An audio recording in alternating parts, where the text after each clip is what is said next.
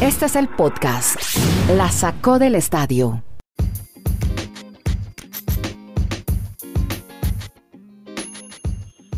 Bueno, aquí estamos en el episodio 208 del podcast La Sacó del Estadio Geopodcast que originamos desde Chile, Estados Unidos, en Bristol, Connecticut, ahí al lado de la impresionante, majestuosa sede de ESPN Estados Unidos y desde el Retiro Antioquia, desde la finca mansión de Dani Marulanda. Aquí estamos con ustedes para contarles en 20 minutos historias del deporte. Hoy, en medio de la pandemia del virus, los acompañamos. Gracias por seguirnos, por suscribirse y por compartir este servicio periodístico que hacemos diariamente con tres grandes reporteros, periodistas deportivos. Dani Marulanda y Kenneth Garay, vamos a comentar, vamos a hacer el after party del NFL, el after party de la NFL y de lo que ocurrió ayer del draft 2020. Y me parece, Kennedy y Dani, saludándolos a Kenny, que salió bien, ¿no? En medio de todo, sirvió el ensayo y creo que salió un evento interesante. No sé cómo se, no sé si usted tenga ya los números en televisión, pero deben ser muy altos. Un evento muy interesante el del draft. ¿Cómo lo analiza usted? ¿Cómo vio la transmisión en general ahora para entrar en detalles? Hola Kennedy en Bristol. Fuerte abrazo desde ya feliz fin de semana. Eh, yo sé que usted tiene una iniciativa de siempre a los pequeños negocios, a los emprendedores que están pasando la mal por el coronavirus, por la pandemia usted nos va a invitar un poco más adelante. No, a ver. Hoy, eh, tengo, hoy tengo, a propósito del preámbulo, voy a, voy a, hablar de unos, unos vestidos muy bonitos para vestidos de, de verano. Hay un par de emprendedoras cucuteñas que están haciendo unos, un emprendimiento muy bonito de vestidos de verano, los que se cuelgan y se ajustan y son para todas las tallas. Ya le hablo de eso, del emprendimiento que tenemos hoy para referenciar aquí. Usted puede, puede contarnos de su negocio en arroba la sacó podcast en Twitter, a través del tweet fijado o marcando arroba la sacó podcast, nos cuenta cómo es su negocio, un contacto a través de redes sociales y aquí lo promocionamos sin costo. Ahora sí, Garay, entonces cuénteme, ¿cómo vio en general la transmisión? Creo que salió impecable, bonita, bien presentada. A mí me, a mí me gustó mucho, Andrés, sobre todo por, por las circunstancias. Eh, usted, Dan y yo, todos los que estamos en este medio ya hace tanto tiempo, en los medios de comunicación en general, sabemos lo complicado que es el tema de producir un evento como y sobre todo en televisión. Y es mucho más complicado, mil veces más complicado, precisamente eh, el producirlo como, como se están haciendo las producciones por estos días cuando se trata de un evento en vivo. Un evento que, que involucra a tanta gente como el de la NFL y resulta que cada cual estuvo en un sitio diferente y salió perfecto. Y, y, la creatividad de los productores y el tema técnico, todo fue eh, de acuerdo a, a, al tamaño y a la importancia del evento. Eh, me gustaron las dos transmisiones y creo que los grandes ganadores y el aplauso, más que los grandes ganadores, el aplauso es para todo el equipo técnico de los canales que lo transmitieron, tanto ABC como ESPN y el NFL Network, el, canal de la NFL.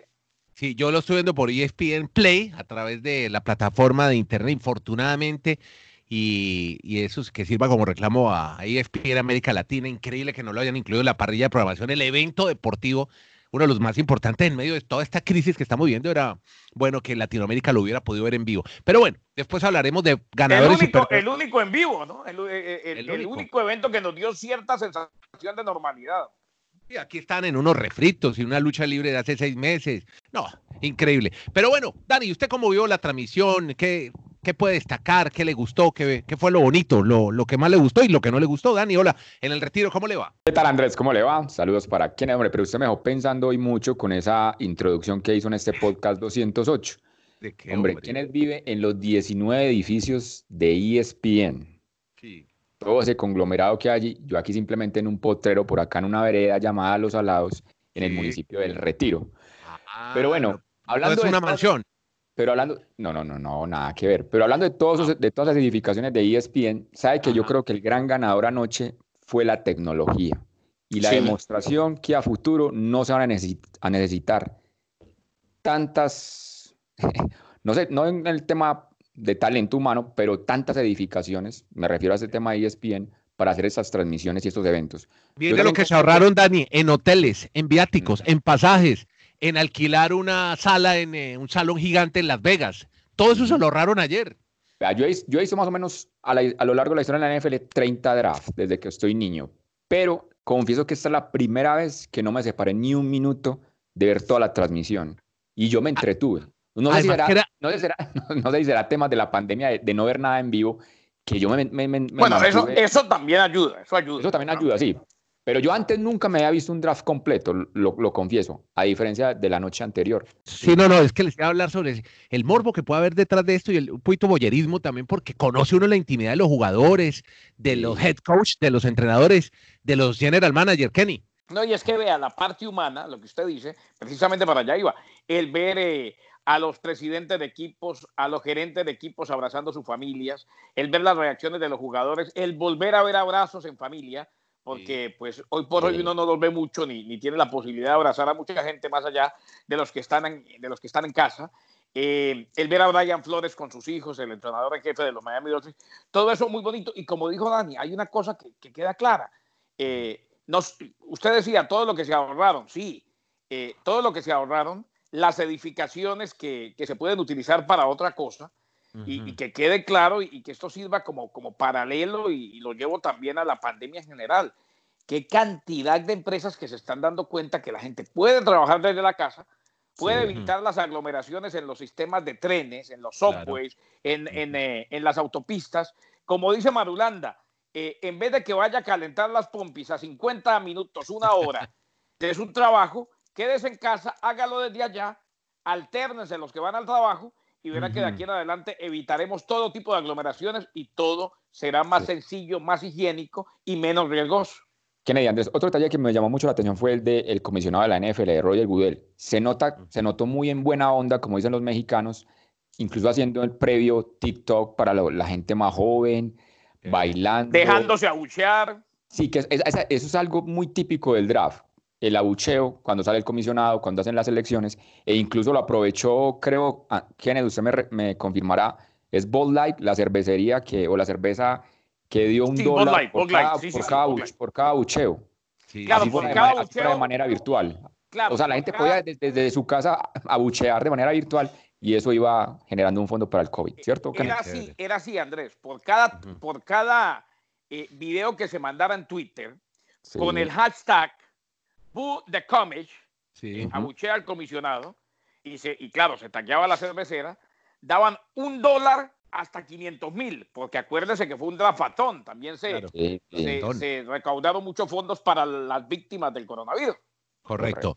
Bueno, pero, pero bueno, si quieren, antes de entrar en la parte deportiva, que es lo que le interesa a muchos de nuestros oyentes, hablemos de esos detalles, esas anécdotas divertidas que se presentaron. Por ejemplo, Sid Lamb estaba con su familia, él fue escogido como receiver de los Dallas Cowboys y tenía la novia al lado, una mujer espectacular al lado, y él tenía dos celulares y ella le alcanza a quitar el celular uno como tratando de pistear y él se lo quita como diciendo, hmm, ¿será que estaría hablando con otra? Y eso fue viral.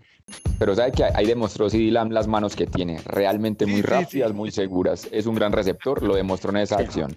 No, no, a mí, que, a mí que no me quiten el celular, porque no es que yo tenga nada en el celular, pero no, no, es la privacidad que no se, no se Uy, no, no, no, ¿qué tal uno con cosas ahí?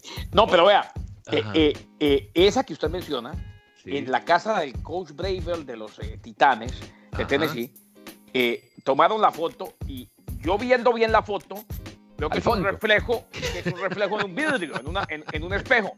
Y se ve, no sé si será el hijo, un muchacho. Se ve un muchacho con los pantalones abajo, sentado en el inodoro eh, y leyendo textos. O sea, el hombre estaba prácticamente en el trono, en el trono. Cuerpo y salió en televisión nacional. No, no, no, no. Óigame, eh, eso lo vamos a colgar ya en la cuenta de la Sacó Podcast. Si usted la quiere ver, arroba la Sacó Podcast. Ahí está esa imagen que está comentando Kenneth Garek, que además se volvió viral. ¿Cómo la historia que, eh, Dani, de unos venados en la oficina de dónde y, los comentarios que hubo de uno de los, de los managers de uno de los equipos? Sí, yo creo que eso mostraba, no sé si la palabra decirlo morbo, pero por ejemplo ver los jugadores en las casas de los padres un poco más humildes, más normales, más típicas de un americano, a diferencia de los entrenadores, de los gerentes generales, ya casas mucho más estilo mansión. Y llamó mucho la atención la de Minnesota, de el coach de Minnesota, porque era una sala donde había como una especie de chimenea y en la chimenea prendida incluso en la parte de, las paredes habían cabezas de venados o de alces, como tres, como estilo rancho, pero un poco llamativo.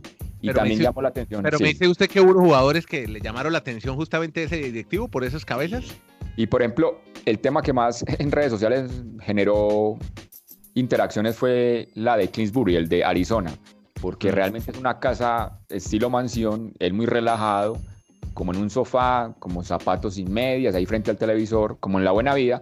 Le escribió Patrick Mahomes Criff Life, como, como vida de cuna Kennedy, es más o menos lo que, lo, que le quiso decir. Sí, más o menos.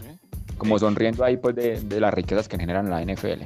Bueno, ahora sí, entonces hablemos de lo deportivo y vamos de vez en cuando contando anécdotas y detalles. Nos llamó la bueno, primera selección más avisada que nunca. Lo comentábamos nosotros a través de la cuenta que tenemos en WhatsApp con Kenny y Dani. Y estábamos hablando, la primera escogida fue Joe Burrow, lo reclutaron los Bengals y era lo que se esperaba. Pero además, fuera de la, de la casa tan loba que tiene Porro, ¿qué más podemos destacar, Kenny?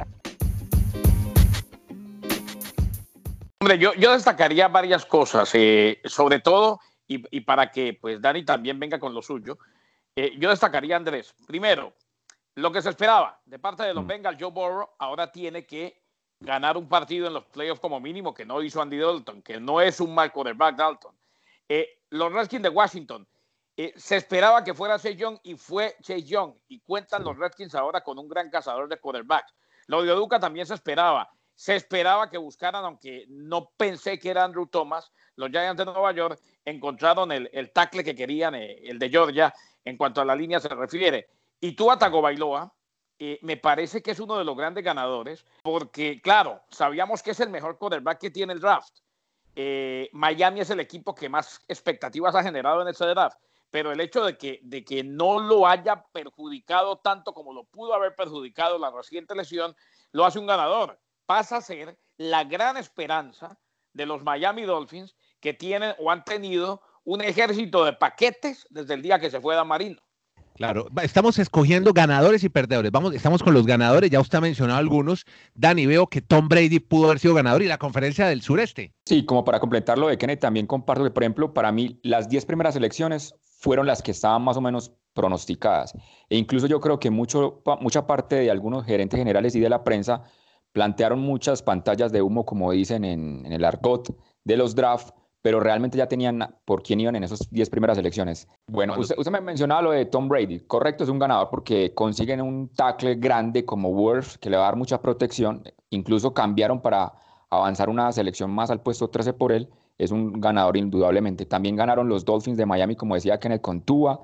Tua era el jugador más talentoso. Simplemente el tema de la lesión era lo que ponía a opinar a muchos y a pensar si se realmente valía ser la selección número 5.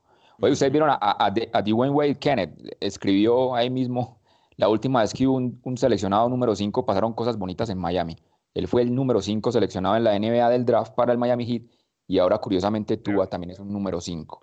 Que es un basquetbolista, pero seguramente interesa también en el draft del fútbol. Pero claro, y, y, lo otro, ganadores, eh, ustedes mm. lo decían y vale la pena simplemente citar los nombres.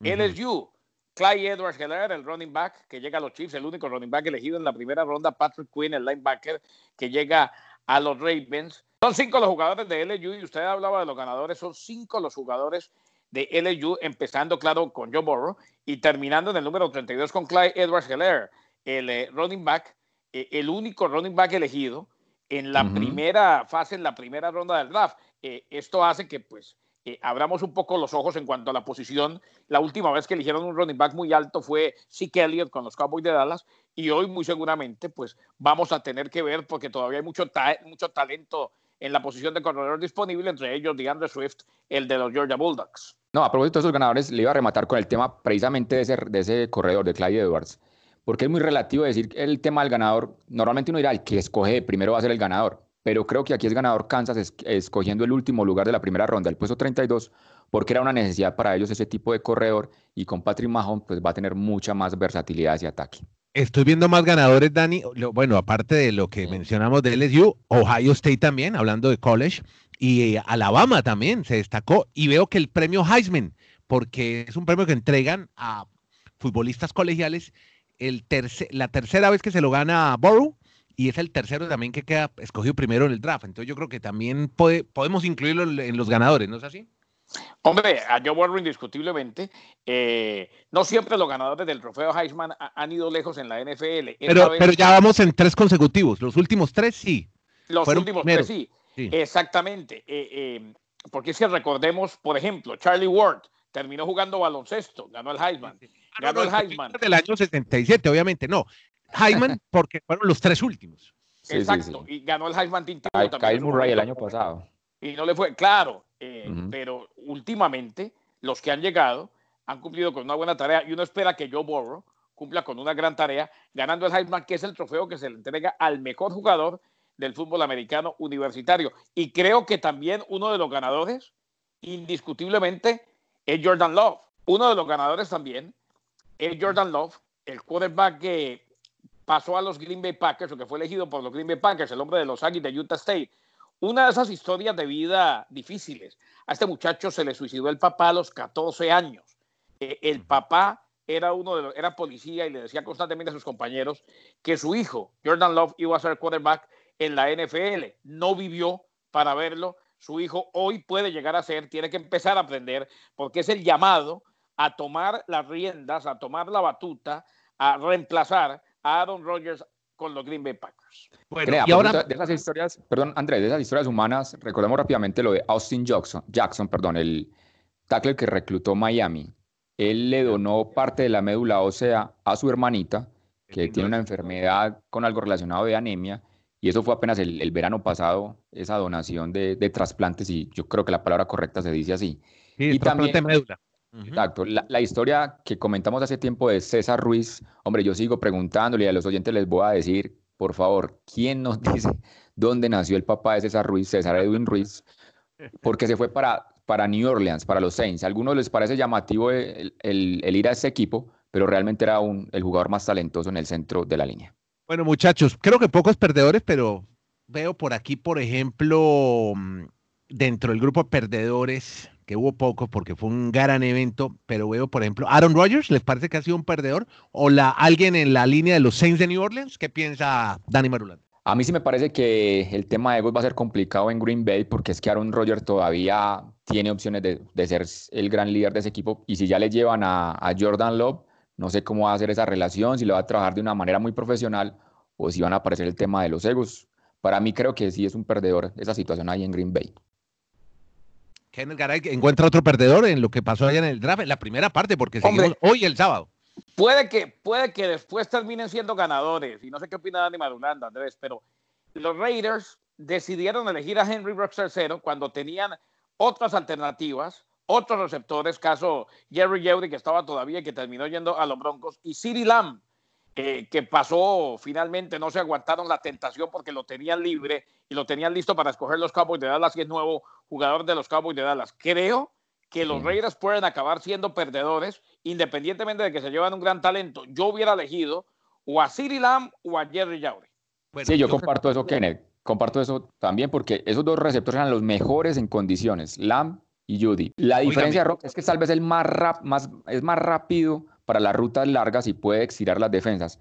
Pero sabe otro detalle que a mí me llamó la atención fue cuando lo presentaron, usted vio cómo apareció eh, vestido el Rocks cuando fue nombrado para Las Vegas, con una bata de esas como de salida de baño estilo, estilo Hugh Hefner. Yo no sé si uno a los 22 años ya está en ese mundo, yo no sé si eso, yendo para Las Vegas, usted imagina yendo para Las Vegas. Pero además creo que fue la Loni ESPN, dijo el primer draft que se recibe en bata de baño, el primero en la historia, porque nunca antes había alguien a recibirlo en bata. Óigame, em, una nota al margen, yo vi por fuera, porque yo soy nuevo en esto, estoy aprendiendo con usted, pero estoy viendo por qué tan, le dieron mucho, hizo mucho ruido con los Riders y Las Vegas, ¿no? Promocionaron mucho y mostraron muchas tomas aéreas del nuevo estadio de Las Vegas. Es que la NFL, eh, Dani y Andrés, la NFL históricamente nunca quiso que la relacionaran directamente con Las Vegas. Por eso inclusive eh, cuando se han tratado de crear otras ligas en los Estados Unidos de fútbol americano, Las Vegas ha tenido equipo, eh, pero ahora va a tener equipo en Las Vegas, va a tener equipo en la ciudad del pecado. Y claro, el hecho de que los Raiders llegaran a Las Vegas y de que el draft del día de ayer se iba a llevar a cabo en Las Vegas, no se pudo por la pandemia, hace que la NFL siga promocionando hacia allá. O sea, el, haber roto el hielo de, ser mm, totalmente o directamente relacionado mejor con una ciudad como Las Vegas hace que sea lo más exótico y, lo más novedoso de la NFL para los próximos años. Ayer se iba a realizar en Las Vegas por primera vez un draft e incluso iba a ser el, la, la fiesta más pomposa, la mayor parafernalia en la historia del draft Incluso iba a ser en, ¿cómo se llama, Kenneth? El tema donde están las fuentes de Las Vegas, el... Se me olvidó en ese momento. No, no, no, no. El, Balayo. El Viaggio. Ah, es, el, ah, ahí, va a ser, ahí va a ser toda la ceremonia, pero ya ha confirmado la NFL que en el 2022 se va a hacer el draft allí, en esa misma zona. El eh, lunes vamos a resumir lo que ocurre en la jornada de esta noche y en la del próximo sábado. Ya nuestros compañeros nos dirán, tanto Kenneth como Dani, qué ha pasado, porque rápidamente quiero promocionar una marca que se llama Pandawa, talla única, vestidos de talla, unos vestidos muy bonitos, pueden verlo en la página web Pandawa Beach dos empresarias de Cúcuta, las hermanas Silva Reyes, están haciendo estos vestidos que además para stay home, para estar en la casa, son muy cómodos. Piensen, Chechi, Kenneth. ¿Cómo se escribe Pandawa? Pandawa, Pandawa, P-A-N-D-A-W o W-A, Pandawa, ropa marca, talla única. Tendrán el estilo ayer de, Henry Rocks, que salió con esa con la bata de baño. Yo no sé cómo se dice de baño. Yo, yo estaría llamando ya para. Dani Marulanda sí tiene una bata de esas, pero no, no, no. Pandagua es bonito. Ahí ah. aprovechamos entonces este emprendimiento motilón. Ahí, mire, eh, veo en la página de Instagram Worldwide Shipping, o sea, envío a todo el mundo, o sea que no hay problema. Búsquela. Gracias a ustedes por acompañar. Primero, por escuchar por compartir y por suscribirse. Suscríbase, muy importante. Y porque pase la voz que hay un podcast, se llama La Sacó del Estadio, son 20 minutos. Estamos hablando mucho de draft de NFL, que es lo que mueve hoy al mundo deportivo. A Kenneth Garay, que está en Estados Unidos, en Bristol. Dani Marulanda en el Retiro de Antioquia, Colombia. Andrés Nieto desde Santiago de Chile. Hacemos diariamente este podcast. Buen fin de semana para todos. Espero que sigan bien en su cuarentena. Que la pasen bien. Gracias. Podcast La Sacó del Estadio. En Twitter, arroba La Sacó Podcast.